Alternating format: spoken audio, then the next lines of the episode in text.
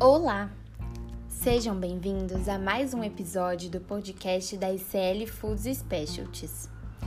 Eu sou a Maria Eduarda e hoje nós vamos abordar o assunto sobre a caseína e seus parâmetros fundamentais na indústria de laticínios.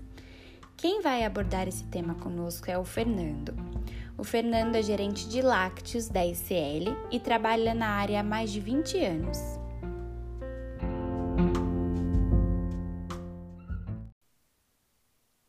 Olá pessoal, é um prazer estar falando com vocês, dividindo as informações e contribuindo de alguma forma é, para o aprimoramento e conhecimento de todos.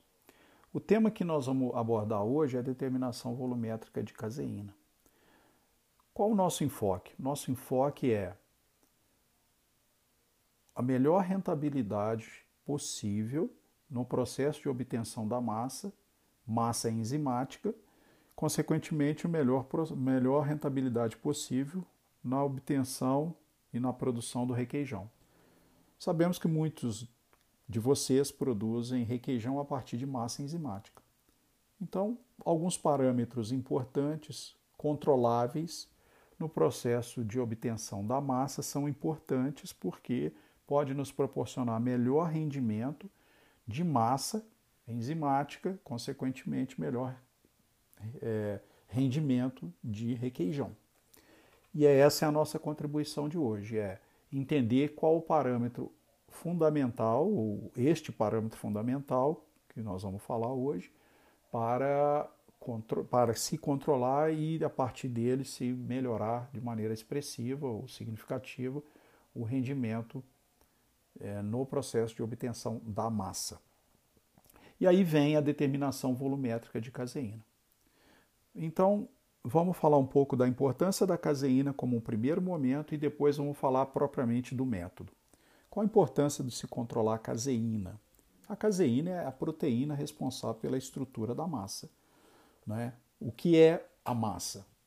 Essencialmente, massa é uma estrutura proteica, uma estrutura de caseína, no qual se aprisiona gordura, se, no, eh, se aprisiona alguns re, eh, elementos residuais, como lactose e sais minerais. Mas gordura e proteína é basicamente o, de, o que compõe a massa. Muito bem. Então, é muito importante a gente determinar o teor de caseína, porque se eu conheço exatamente o teor de caseína, eu posso oscilar, eu posso variar o teor de gordura sem comprometer o rendimento da massa. Vou explicar em mais detalhes. Quando a gente, é, quando a gente analisa o teor de, de caseína ao longo do ano, nós percebemos que existe uma variação sazonal de, de, disponibilidade dessa caseína. Então, o que eu quero te falar é, de janeiro a dezembro, dependendo da época do ano, dependendo da estação, se é verão, se é inverno, dependendo do estágio de lactação do animal, e, e, e do tipo de alimentação que esse animal está recebendo, ocorre uma variação do teor de caseína, de proteína total e de caseína ao longo do ano, de janeiro a dezembro. A nossa prática queijeira muito comum no Brasil é de se fixar o teor de gordura para a obtenção da massa enzimática destinada à fabricação de requeijão está em torno de 3,3, 3,4, alguma coisa em torno disso.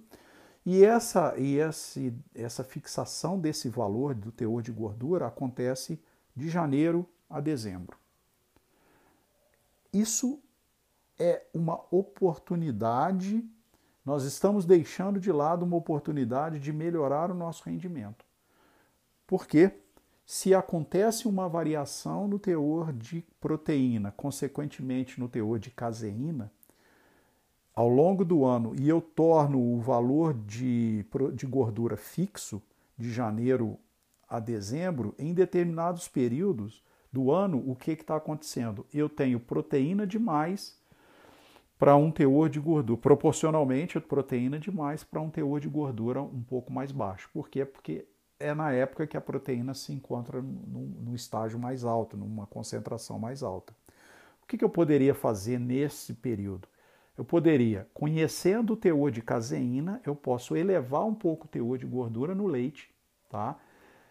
Hum, tornando essa relação caseína-gordura adequada, onde nessa, nesse período do ano eu vou ter um máximo de rendimento possível, ou seja, eu tenho muita proteína disponível, ela vai reter muita gordura e eu posso adicionalmente acrescentar esse teor de gordura. Por outro lado, em determinadas épocas do ano onde a minha proteína está muito baixa, a minha caseína está muito baixa, se eu mantenho aqui o teor fixo de gordura, eu estou saturando aquela caseína de gordura.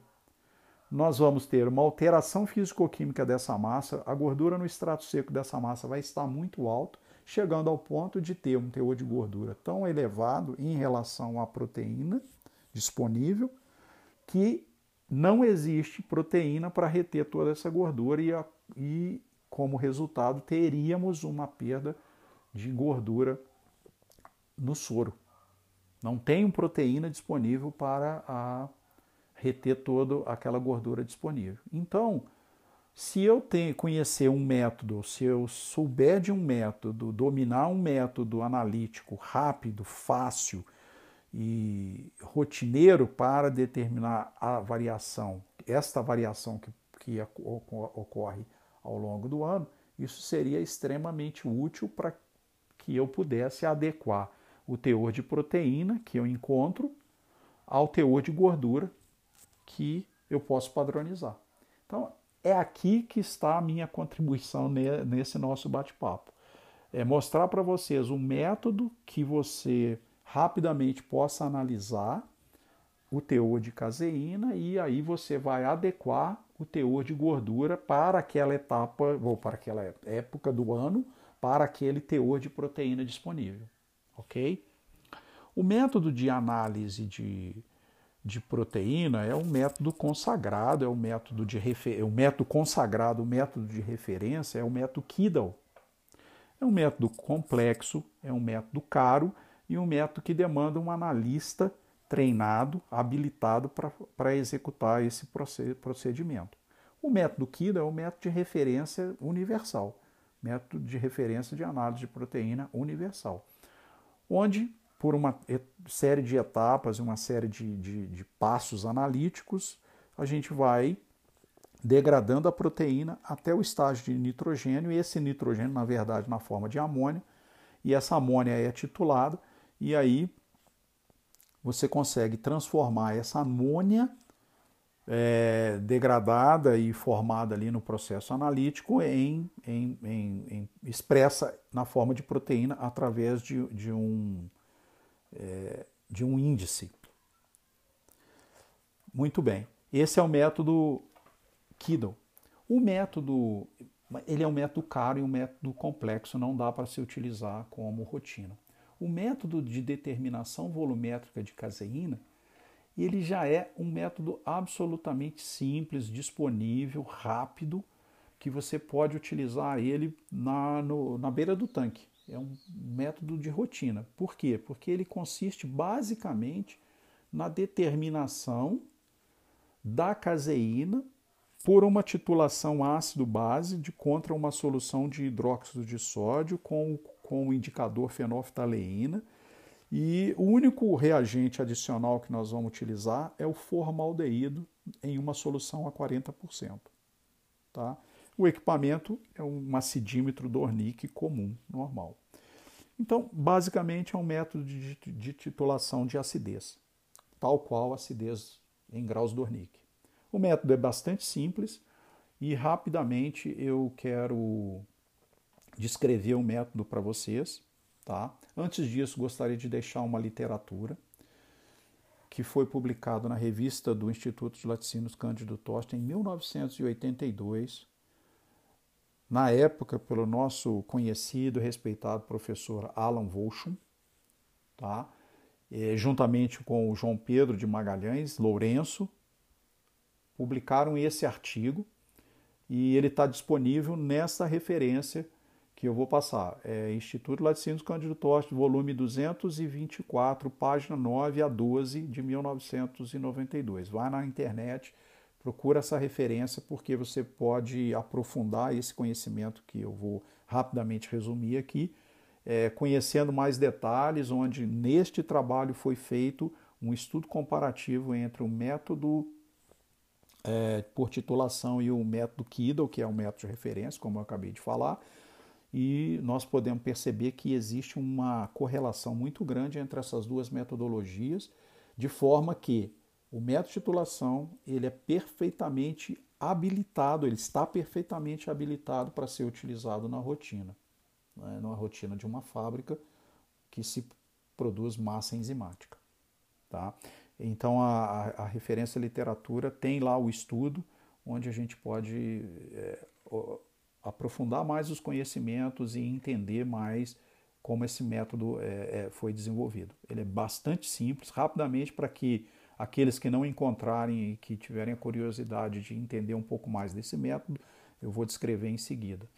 É feita uma titulação, primeiro do formaldeído, onde nós vamos encontrar a acidez do formaldeído, tá? Segundo, é feita uma primeira titulação de uma amostra de leite, uma alíquota de leite, uma alíquota de 17,6 ml. Essa é feita uma primeira titulação com indicador fenolftaleína. Quando se encontra o ponto de viragem, para, nesse momento, adiciona-se 4 ml de formaldeído a 40% e faz uma segunda titulação até o novo ponto de virada. Então foi feita a primeira neutralização, adicionou o formaldeído e fazemos a segunda titulação. Essa segunda titulação é o que nós precisamos para determinar o teor de caseína no leite. Então, é feito anotado o volume dessa segunda titulação, subtrai da segunda titulação a acidez que veio do formaldeído, que é aquela titulação do branco, formaldeído, multiplicado por um fator que foi encontrado pelo, pelo Alan nesse trabalho de pesquisa, de 0,8335. Ok? Resultado, formulazinha matemática simples, onde nós encontramos percentual de caseína do leite. Encontrei o teor de caseína no leite, vou fazer uma relação de caseína-gordura e quando a caseína estiver baixo, eu adiciono menos gordura no leite.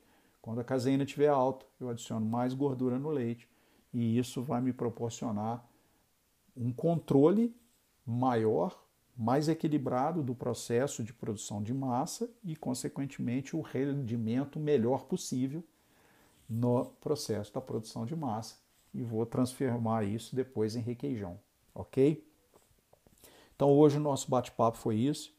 Qualquer dúvida, maiores detalhes, pode entrar em contato com a gente na ICL e não deixe de consultar essa referência bibliográfica, porque ali é um trabalho mais aprofundado, mais detalhado, vocês vão encontrar detalhes que não foi possível dividir com vocês aqui agora. Ok? Um grande abraço, se cuidem.